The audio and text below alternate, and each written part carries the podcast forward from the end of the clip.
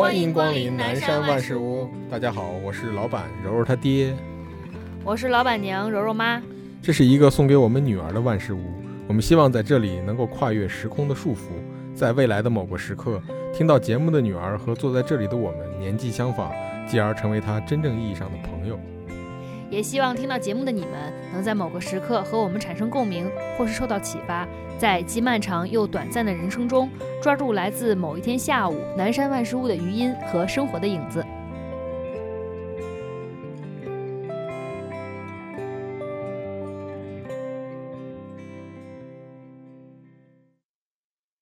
我们我们这一期应该算是，第一次嗯，第一期首播，首播，应该是在柔柔生日这天。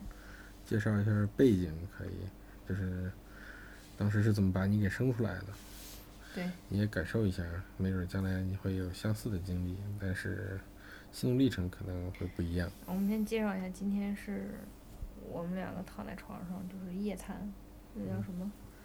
那我们寝室夜话，对，就是寝室夜话，嗯嗯，卧谈会。然后柔柔就在旁边睡着，睡得可香了，甚至还在打呼噜，好像。嗯，听一听。嗯，这会儿不打了。不打了，声音小了。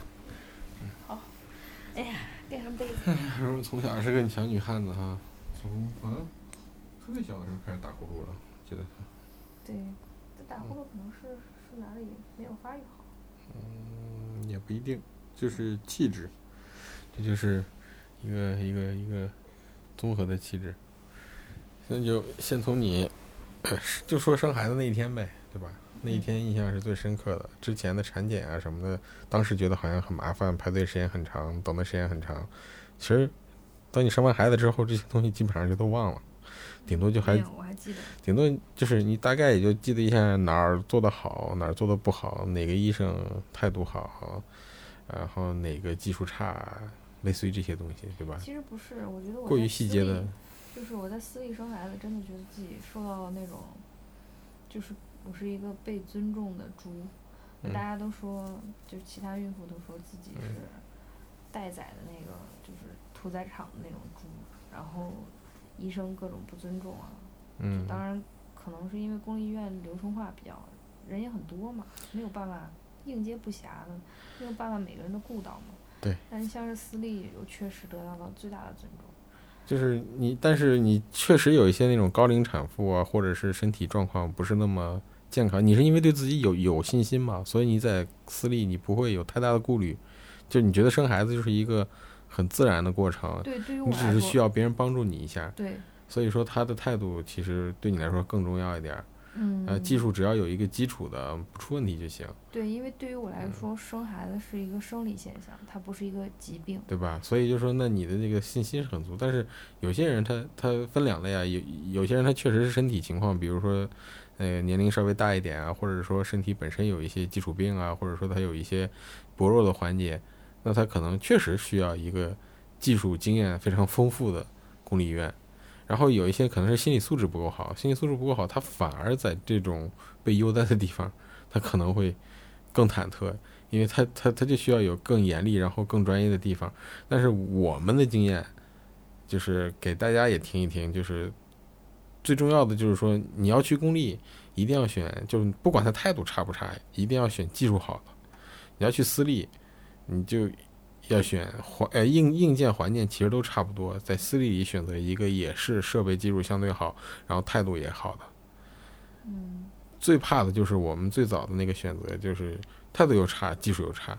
那真的真那真的都不知道图什么了。对，然后公立医院它还贵，它甚至产检的费用跟私立医院是一样的，然后无无一是处，几乎是设备也不行，然后排很长时间队，停车费还非常高。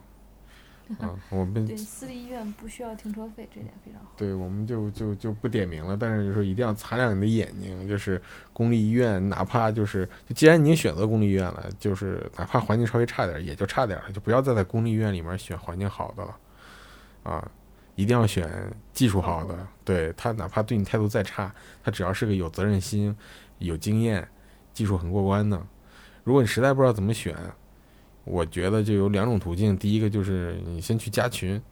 然后看看那些在这儿生过的，或者是说对吧，就是大量的在这儿生过的孕妇他们的口碑，这个基本上就能形成一个比较比较有效的一个整体概念了。另外，你就看它的量，就是呃不是看他的病人的数量，或者说是产那个病床的数量，是看他做那种疑难杂症手术，如果能找到这种统计数据的话，他做的多的。就剖腹产呀、剖宫产，或者是一些就是比较比较比较难、比较高难度，或者说比较罕见的一些东西，这种手术做的数量越多，那他肯定就能力越强。基本上都是熟练工嘛。啊。我其实想给大家避一个坑，就是如果你想打无痛的话，你尽量不要去综合类的公立医院，因为麻醉师非常稀有，他不会说就是。可能会有其他的重要的手术需要麻醉师，所以他不会说在那里待命等着你。所以像是妇幼这一类的选择可能会比较友好，因为它就是无痛会专门给这个孕妇一个安排一些麻醉师的一些份额。但是你像是去综合的公立医院，就是未必能排到无痛，这一点非常重要，就对于需要打无痛的人来说很重要。嗯，那么私立，我觉得我一个是得到尊重，再一个就是你时间上非常的充裕，就是因为有很多公立医院是你必须开指开到两指，他才会收你入院嘛。但是私立医院就是你一旦发现自己有不舒服的地方，你就可以去打电话之后，就我们当时就开车，就那天就是夏天嘛，我是夏天生的孩子，然后夏天。我记得很清楚，那天下午我就是已经在家准备待产了。其实我离，呃，预产期还有个十几天，不止吧，一个月吧？没有十几天，我那个时候是三十八加二生的他，有十几天的预产期。然后我就在家里很无聊，然后看了书，然后那时候正好家里买了中雪糕，哇，特别馋，就吃了一根中雪糕。我先吃了一个巧克力味儿的，就是那个丝绒可可，我记得很清楚。吃完之后肚子有点疼，我就跟我妈妈说：“我说我要回屋躺一会儿。”然后躺会儿，发现两个小时之后我肚子还是挺疼的。然后我就走出来，我跟她说：“我肚子还是很疼，我好像吃坏肚子了。”这时候妈妈就特别严肃，从沙发上坐起来就跟我说：“她说你这个不是肚子肚子疼，他说你是宫缩。”然后我正好那天下午，我就跟你说，你肚子疼。然后我本来你还跟我说不用早回家，对吧？然后我阴差阳错的那一天就觉得，哎，我得早点回去，因为本来单位离家也挺远啊，还下班还容易堵车。我就好像四四点多还是三点多，我我就跑了，跑了。我开车回家，当时路上也已经有一点点堵了。到了家之后好像是五点左右，对吧？五点多，对。五点左右，然后那会儿。全家都没想着你今天会生孩子，然后咱咱们俩都是觉得你，因为你前几天有过类似的这种肚子痛，然后过去就没事了。嗯，我们都觉得好像你这是快要生的一个表现，就是会有宫缩产生，然后你可能就是面临的越来越急，就跟我体验那种什么，会越越来越急促，然后时间频率可能会就是一个逐渐变强的过程。但没想到那天就是生他的那一天。对对对，然后那天我就拿出来一个 A P P 嘛。就专门记录宫缩的，我确实很规律了已经，但是重点是我不怎么觉得疼。就是女生有的人对宫缩的那个概念，其实它其实就是跟痛经有一点像，也有点像就是闹肚子那个疼。然后我当时就是疼了之后，就妈妈就赶紧做饭，做饭让我吃一口去医院嘛。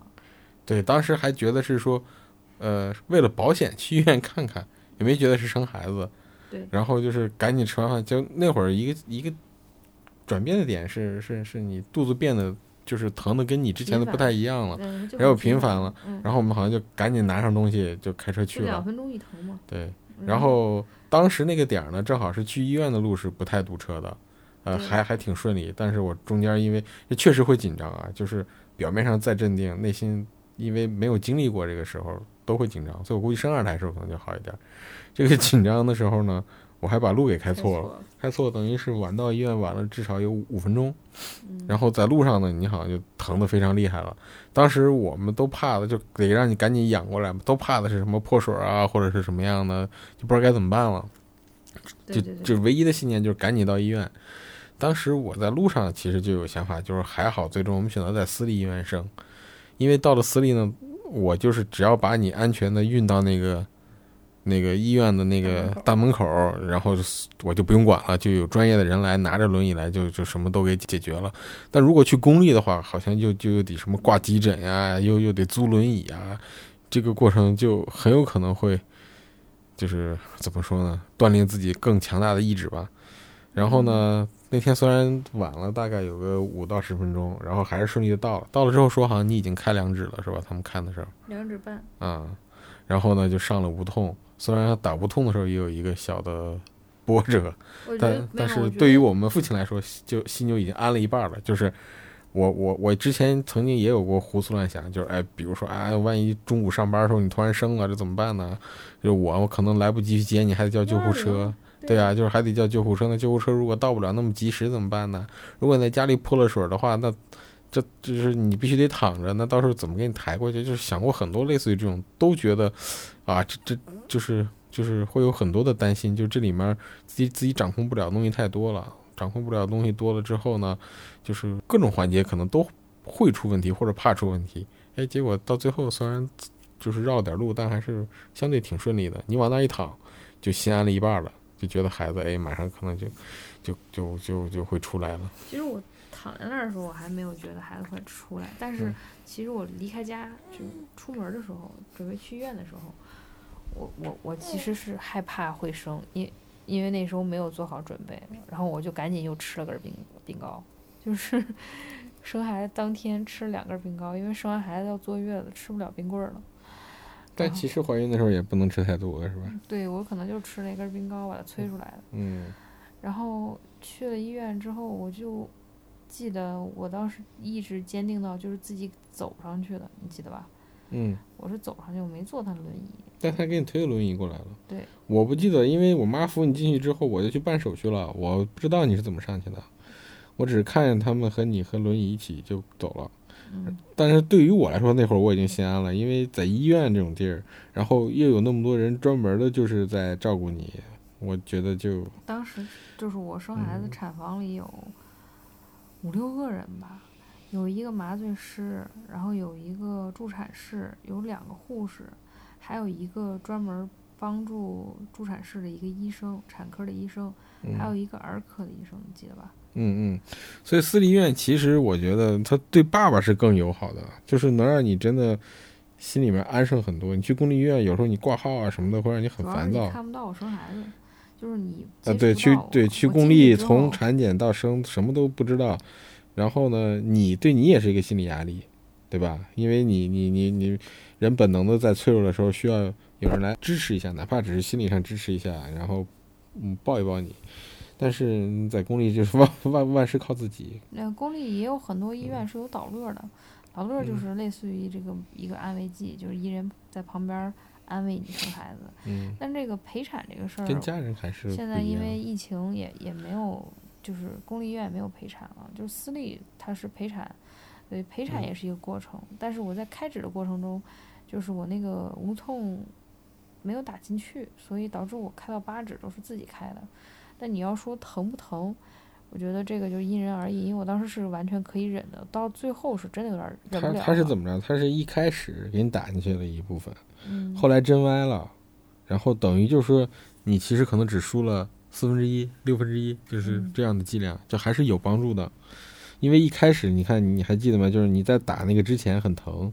打完之后呢，好像就放松了，还睡了一小会儿。医生也让你睡了一小会儿，对吗？说让你就是这样，在这种状态下等到开开六到八指的时候再说。啊，结果没想到后面你又给疼醒了，也不知道啥原因。就一开始我还问医生，医生说是可能可能你这个体质啊或者什么不一样，就是疼的比较厉害。然后才发现那个好像真歪了。对，因为麻醉这个确实是容易歪。我后来查了。就是为什么说麻醉师难得呢？就是他需要技术确实挺高的，然后呢，很很多就是就是他可能第一针都有很多人都可能都这都都是扎不准、扎扎不进去的，所以说，哎，情有可原。这无痛虽然是人类之光嘛，但是就是能不能用得上，用得上的时候能不能真的借上劲儿，对吧？这个挺挺看缘分的。对，就是反正就是没有那么。我感觉无痛在我身上没有那么大作用，因为我很快就自己生出来了。但生孩子这个过程，很多人觉得就可能就生一下就几十分钟就结束，但其实不是。我是下午六点多到的公到的这个医院，对吧？嗯我到了医院之后，我是十二点生的，中间嗯六个小时嘛，对吧十？二点十二点半左右了都。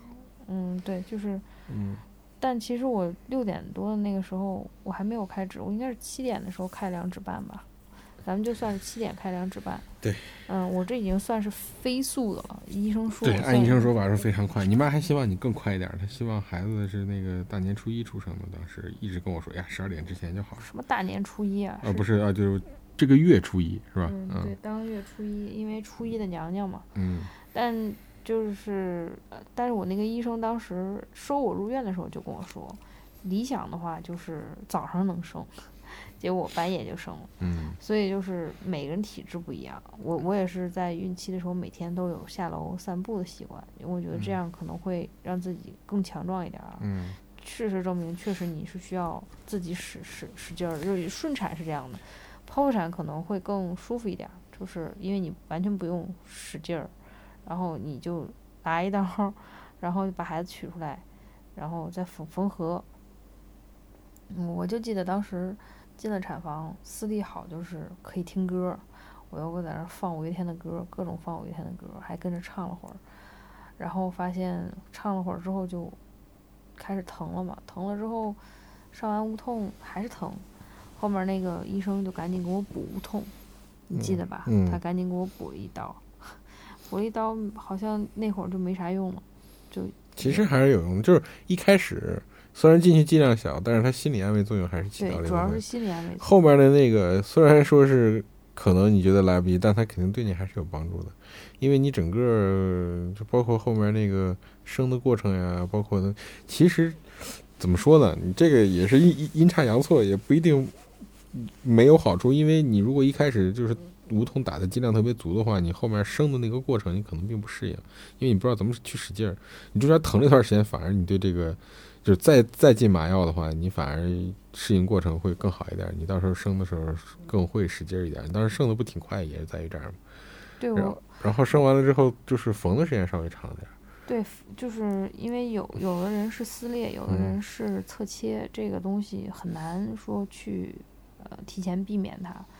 然后呃我比较幸运，就是我我觉得我算是比较幸运的，嗯就是我比较幸运，就是我的侧切的口子非常小，但是嗯我那个助产士他又经经验又非常足，所以他其实做缝合的时候我是没什么感觉的，再加上有无痛嘛，就不算是很疼。嗯，那个就是后话，那是后面的。你觉得我陪你，当时对你来说是是是是有必要的吗？就是我在不在关于那吗？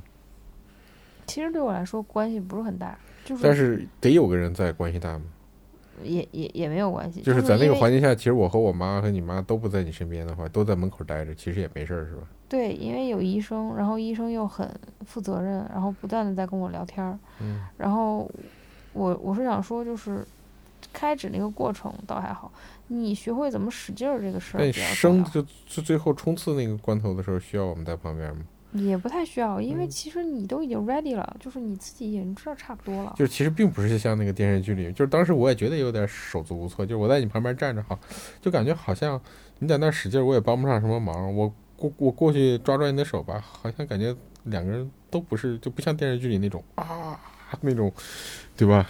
水乳交融的那种 那种感觉，并没有。其实我是想说，你走开，别拉嗯我手，嗯嗯，就是我很烦，就是因为我在使劲儿嘛，就是根本顾不上你。对。然后其实我在那旁边这样也感觉自己好像挺挺挺多余的，就是呃帮不上忙，也帮不上什么，你也没法帮忙，对吧？但不是当时让你剪脐带才让你进来的吗？对，后来医医生也是这么说的，说你在那等着，然后马上生出来之后你要剪脐带照相。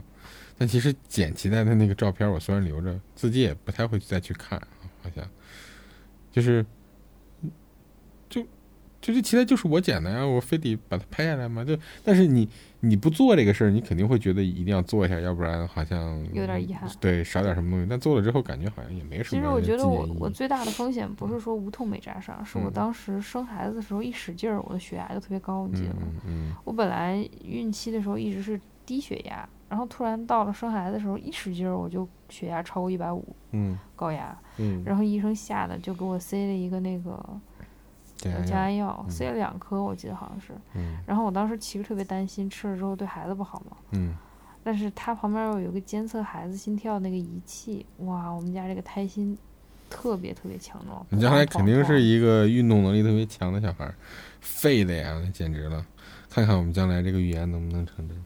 我一点都不想预言他是一个废丫头，但是他他不是，这不是预言，他已经是个废丫头了。就看他将来，我觉得他运动能力特别强。对他因为他五个月就会嗯爬了嘛，就已经很早了。但是就是医生那个时候给我吃那个药的时候，就是非常担心，因为其实头已经很晕了，当时嗯，当时头是非常晕。但是，对，但是其实你们要明白，就是现在就是就是现代医学体系，就是人们所谓的这个西医的体系，它里面用药都是有有有有。有手册的，就基本上能用什么不能用什么的，还有专门的药剂师嘛。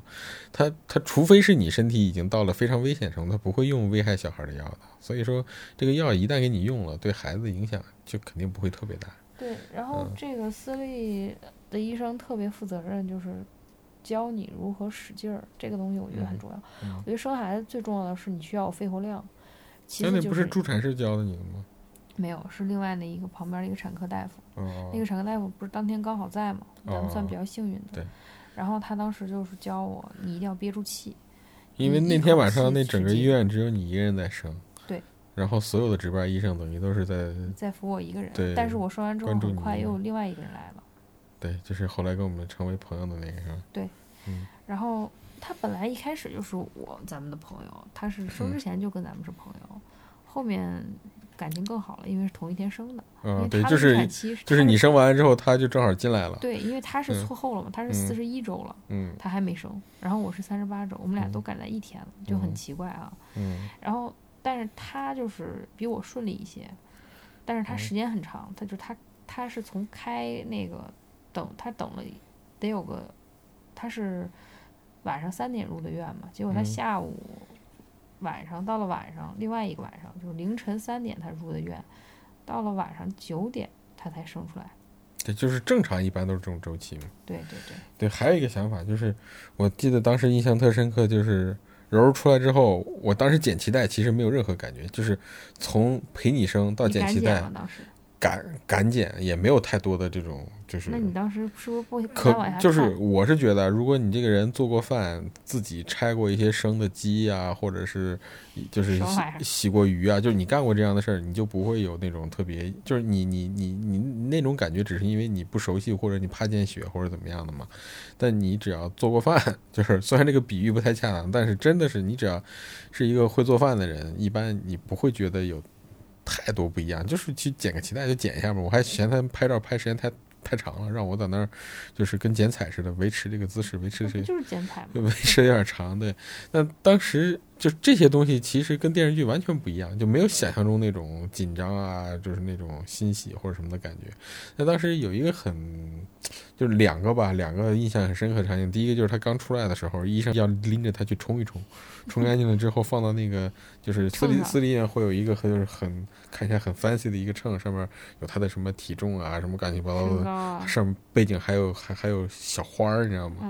然后还有他的名字，啊、没有名字，就是让让我们好像把小名给输进去了。出生日期和日时间呃啊，对，写的是你你的女儿，对对对，写的是你名字之女啊，然后哇哇哇都有。但当时我觉得他冲他那个过程呢，因为我觉得私立医院他肯定就是就好像你去那种月子中心、豪华月子中心似的，他应该是那种呵护的特别，就是就是有那种呵护感，嗯但是没有。或者可能我他已经有了，只是我们还觉得他不够，就是感觉就跟冲个小竹子似的，速度特别快，很娴熟，唰唰唰唰唰，拿个那个东西咵在那冲，就感觉好像下了个小竹子出来，咵咵一冲，就这种感觉。当时我就觉得，哎，你轻点儿，你慢点儿，是吧？我当时没看到，但是对你你在躺着看不见嘛，然后反过来就觉得，如果是公立医院，这个过程是不是可能都也不会让你看，所以是不是会更暴力一些？对他们说嗯挺暴力的，就是因为因为对于护士来说，可能就是一个就是一个常规工作嘛，常规工作，私立医院可能已经很体贴了，很小心翼翼了。但是在我看来，我还是觉得哇，这是我女儿，她刚出她刚出来，她这么小，结果就哗哗哗在那儿冲，啊，不哭不哭，啊，没事没事，啊你女儿，你女儿哭了，你女儿因为你说 她哭了。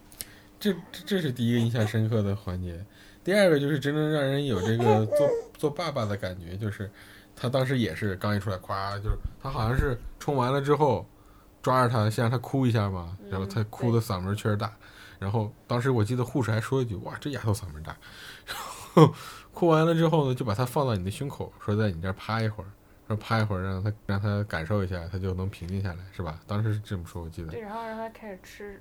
就让他开始试着吃第一口奶，然后他当时没吃吧，他是先趴在你那吃了，然后他就趴在你胸口，哎，当时我才会，就经过了这么多，看到这个场景，然后我记得我还过去抓他的小手，抓的那一刻，你才会感觉啊，原来有孩子了，我要当父亲了。但其实也没有那么激动，我觉得这种对孩子的感情是慢慢建立起来的，不是像小说里或者像那种散文里讲的，就是。就是偶尔这一刻我变成了父亲，我怎么没有？我觉得感情还是慢慢建立起来的。就是整个这个过程呢，虽然既像电视剧和文学作品表现那样，但是很多地方又完全不像。文学作品肯定有夸张的成分在嘛？不是，文学作品也是记录每个人心情的嘛。有他我，但我觉得这个可能是也是个人风格问题。有人可能真的就是在那一刻内心有种想哭的感觉，但我是不是突然？是是一。一步一步的，就是你看着他啊，这么小啊，他趴在你胸口啊，然后呢，他他他的小手啊、小脚啊，然后你慢慢产生就是这种感觉的。当时可能也有一点点想哭，但是没有那么严重。他，嗯，对，但他就是趴在胸口的时候，他很搞笑，他是闭着眼睛的，嗯，然后我们也想让他安静的趴在妈妈这儿，因为他是宝宝出来是全裸嘛，嗯，然后我们家孩子很快就开始找吃的。嗯，就他自己去寻觅着找，然后就是开始吃。他其实就是有很多宝宝出来之后，他其实没有吃的那个意识，但他就不是，他就感觉求生欲特别强。所以也是慢慢的嘛，你往后看，他就是个小吃货嘛，对吧？至少到从现在快快到一岁的这个状态来看，你一定是一个像我们俩一样特别热爱食物的人。但我希望你将来不是个胖子，反正你你你现在也非常瘦，就是人人人生最大的幸福就是又会吃。又又又懂吃，又能吃，最后还不会长胖，不会长得特别胖嘛？就你别长得太胖就行。嗯，让他，像我好朋友那样就行。嗯，就是你你。贾玲。贾玲就有点还是有点胖，就是稍微瘦一点，就是这样是你自己烦恼嘛？要不然你每次吃的时候都有都有负罪感，或者是是是是有不能尽兴的感觉啊。嗯。他哼哼娘。嗯，然后当然，这个爸爸会从小帮你培养一些就是饮食的习惯，细嚼慢咽啊，吃饭速度啊，就是吃饭一些习惯，培养好了之后，你就是咱们馋归馋，是吧？咱们吃完了之后，对身体不造成负担。你也要以身作则，吃饭慢一点。我我我已经这样了，我们部队长大的孩子吃饭就是快，那就对身体确实不好，但是也没办法，形成习惯了，所以才要培养他的习惯更好一点。然后就刚刚说。你的心路历程，其实我的心路历程也应该说一说，就是，就我想说两点吧。第一点就是你生他的时候，嗯，就就到最后关头的时候，我其实真的有点绷不住了，就是我总希望他赶紧出来，就好烦呀，就是因为在那个阶段，身体其实已经到了一个极限了，嗯嗯，就希望他赶紧出来。但你们那时候都说看到头发了嘛。嗯，就其实我没敢看，我是听医生说的，我哪敢去看那个？我都剪脐带的时候都都是都没敢特别正眼看。哦，然后就是，然后就是出来之后，就觉得想跟大家描述一下那个感受，就是感觉你攒了一年的屎，然后一下出来了，真的就是这个感觉，就是你攒了一年，然后没有拉出去的东西，然后一下子全部喷出去。而且肚子就一下轻松了，那是呼一下，那是很爽吗？那个对对对，那一下就太爽了，就那个肚子呼一下就下去了。嗯，然后我我因为在孕期长胖了五十斤，然后我当时特别兴奋，就是第二天我就下床了嘛，尝试，其实还是挺疼的，但是就就已经坚持下床了。然后医院里有个秤，我记得特清楚，在厕所里有个秤，然后特别兴奋，我说哇，我这一下掉二十斤估计得，然后就特别兴奋的站上去了，站上去一看，我去。我怎么还一百四十六斤呢？嗯，然后我当时整个人就要崩溃了。然后，因为我们家孩子当时出来的时候是六斤三两吧，对吧？嗯，所以你就只减了六斤三两，对，连羊水都没有。对，连羊水、一斤都没少。就是说羊水出来，虽然我羊水当时特别充足，我嗯在孕期里里天天喝椰子，就是为了补充羊水，嗯但是事实证明我这个羊水一点儿都不占我的斤两，所以我当嗯时特别崩溃，我到现在还胖呢。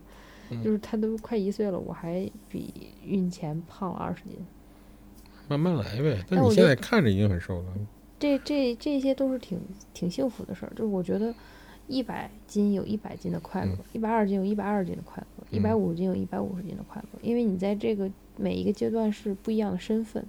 就是你一百斤的时候，你是只是一个妻子；然后你一百五十斤的时候，你是一个准妈妈；到了一百二十斤的时候，你又是一个真正的妈妈。其实这就是每一个阶段都是给自己带来不一样的体验，都挺嗯快乐的。然后就是，我觉得身材焦虑这件事上，就是在我身上不是特别大的一个问题，因为我原来就是个瘦子嘛。嗯我嗯对身材焦虑没有，包括样貌焦虑，我没有太多的就是诉求，我不希望自己变得更漂亮，或者是一下就变得一个成原来那样瘦，我就觉得就正常就行了。因为你如果要维持孩子就是母乳喂养的话，你肯定要保证自己的就是食欲很好，营养很好，然后你又要喝多水，你要吃多肉，嗯其实是这样的，因为你要照顾两个人嘛，相当于，嗯。嗯那生完孩子呢，现在就涉及到两个选择了，嗯要么就是就现在城市嘛，要么就是月子中心，要么就是请月嫂。嗯。当然还有第三个选择，就选的人很少的，就是自己带，是吧？但其实我尤其是第一胎，你没有经验的话，自己带的这个，我们只有一个朋友非常厉害，他们是自己带的。当然了，他不是完全自己带的，肯定他那个老人们会过来帮忙，嗯但是孩子这一块确实是自己带，从头学起，看书学视频。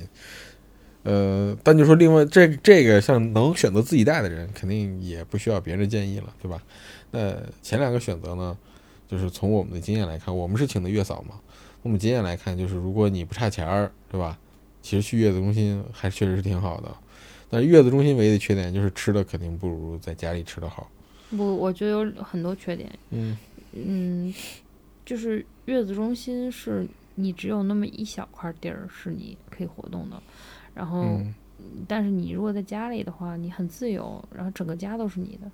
而且我觉得月子中心床垫儿肯定没有家里床垫对，儿但他怎么说呢？那自由可能对爸爸来说会更多一点。你当时在家里坐月子的时候，你也去不了太多地儿。你一开始难受或者什么的时候，你其实也就这几个屋子来来回回转一转。家里是哪儿好是好哪儿好，就是你的那个娱乐的东西对啊，会会更个性化嘛。就是我的电视就是我的电视是比较大的，对吧？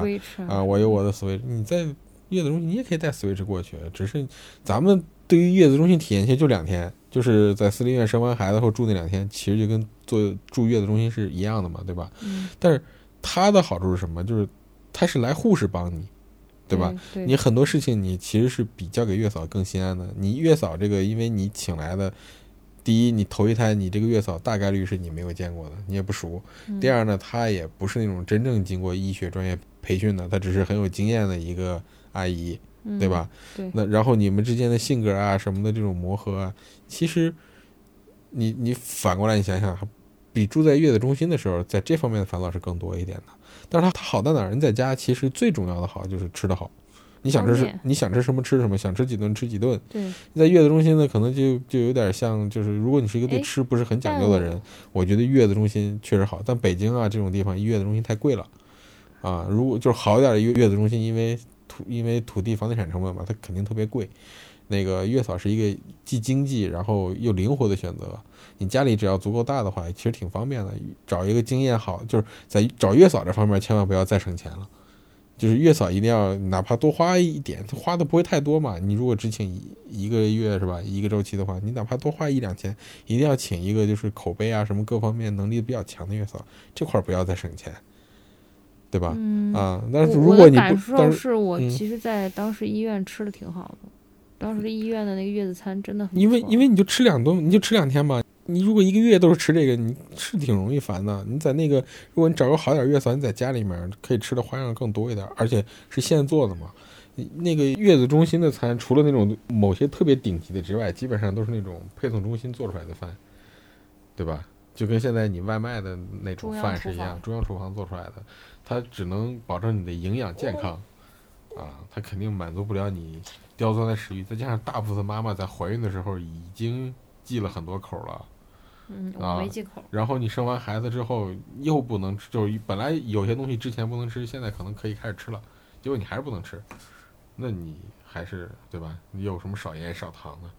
嗯所以就看吃，一个看经济，一个看吃，因为月子中心在大城市确实贵，但是像像在那种那种二三线的这种省会级城市，可能请月嫂跟月子中心价格差不多，那就去月子中心。其实我觉得，其实综综合来说，各方面还是更安心嘛，随时有护士来帮你，然后有什么事儿，就是你你你确实会有一种很放心的感觉，对吧？他们既有经验，他们又有专业知识，因为当时我我们就是他出来第一天，我记得特别清楚，他拉了黑色的便便，然后还嗯拉了你手，对吧？嗯他一直在积极的排黄疸，但是嗯就是他晚上就会，咱们俩给他盖的挺厚的，你记得吗？呃他晚上出了一身疹子，他哭的声音特别大，咱俩就不明白他为什么哭，对然后就就摁铃嘛，护士来了以后嗯啊，发现说你把孩子热着了，嗯你看他，但一抱人家一抱他就不哭了，对，他还会教你一些东西，而且他们态度也都挺好的，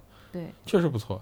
嗯但是你月嫂就会有一些什么，比如说月嫂可能会告诉你得给孩子裹严实点儿，对吧？就他的那些很多技能，它不是医学的那种科学性质带来的，都是一些经验上的。因为因为首先你对他学历你就没有办法要求嘛，对吧？对，而而且有些时候你跟他之间也可能会产生认知上的矛盾，你到底听他是不听他的？你甚至还不太会，就你甚至还会怀疑他的一些东西。那肯定是对吧？那所以，对，就是这就是咱们的一些经验嘛。当然，嗯每个人选选择肯定最终还是根据自身的情况来的。能自己带的是最牛逼的，尤尤其是头胎没经验能自己带。其实我是觉得，如果我要生二胎的话，我还挺想自己带的，就是有时间有精力的话，希望二胎就不请月嫂，然后自己带，因为我完全就知道，月子里的孩子其其实真的挺好带的。那还是得有人给你做饭嘛，嗯，对，就是你不可能真正的自己。你可以不嗯不请呃一个月嫂，你可以请一个保姆，嗯，保姆只负责家人就是大人的饮食起居就可以了，这孩子还是可以自己带。对呀、但是其但实是还有一个就是，就想问，最后我想问你一个问题：你打算要二胎吗？我不打算。我知道你想要，嗯，有一个我觉得已经很值得了，而且到时候再说吧。然后等你大了，没准儿这个到时候等你听到的时候，指不定什么情况了。嗯，对，人的心心思也是在不停变的。嗯，嗯，行了，本期就到这里了。我等会儿我们就是刚才还有一个想说的，你想说什么？我忘了，呀，爸爸怎么这么笨呢？还是说？想我想说啥来着？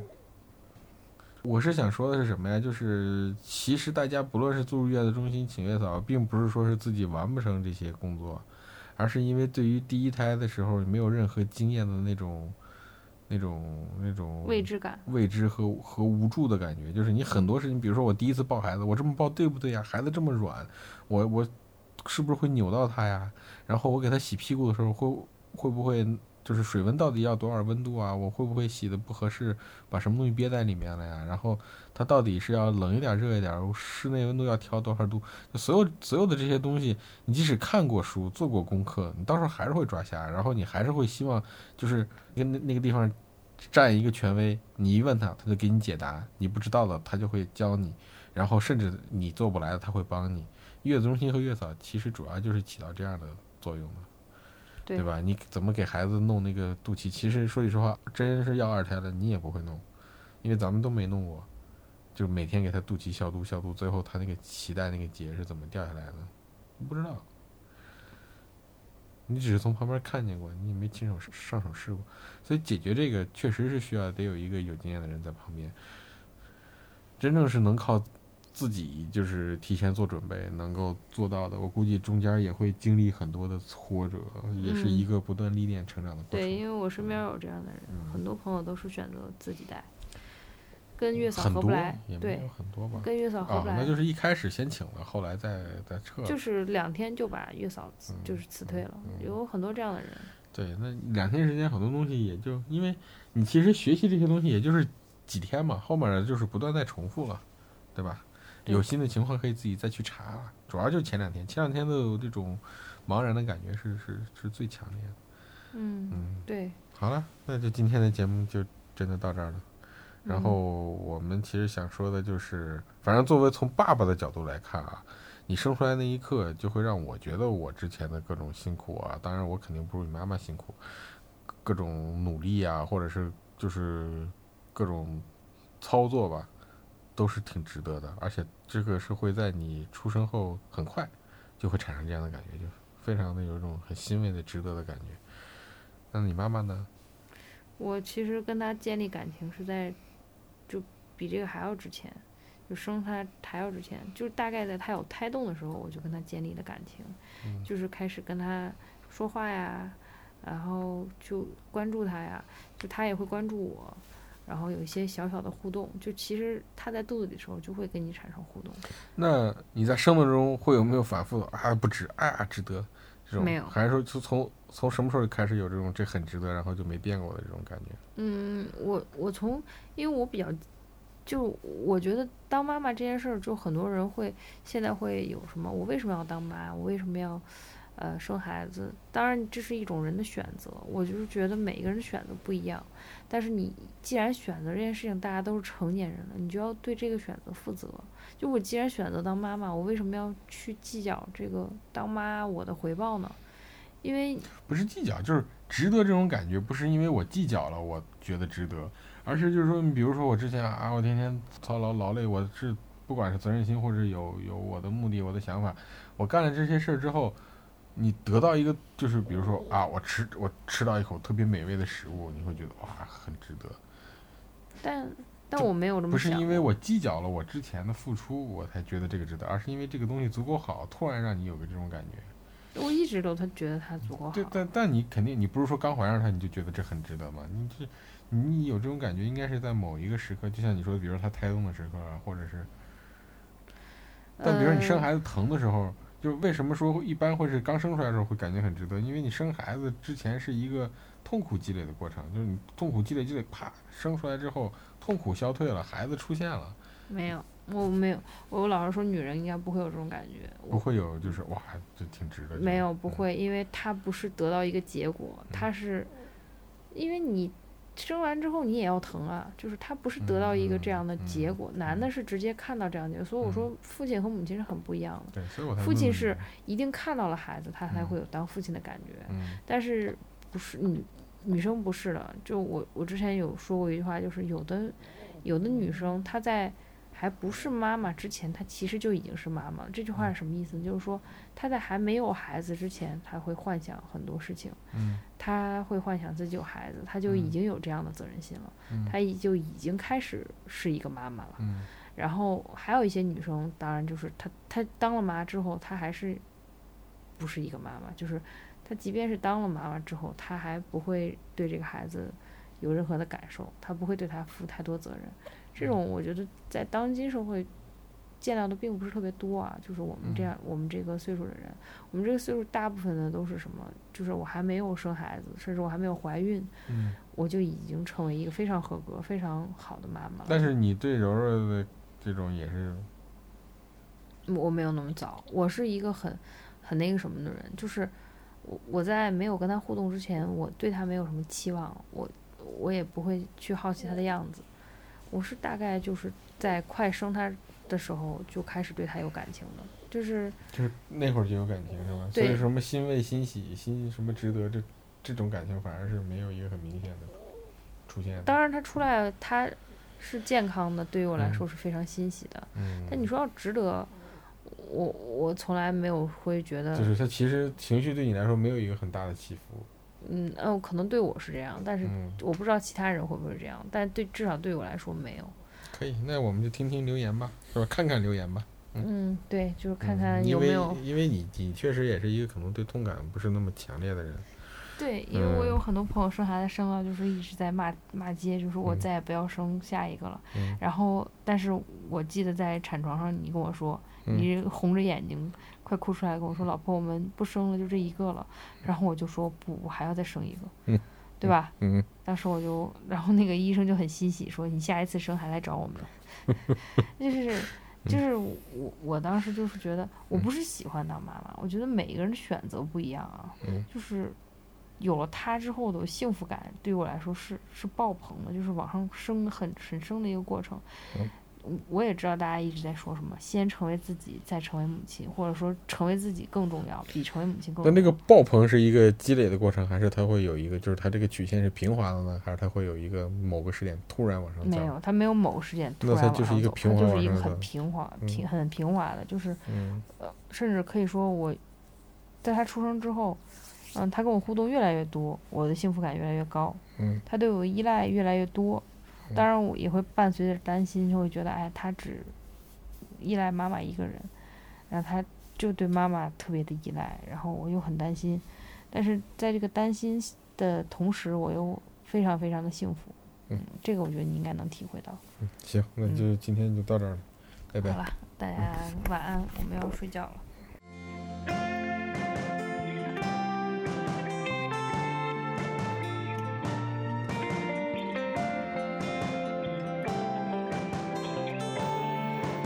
废话有点多，愿你没听烦，祝你万事如意。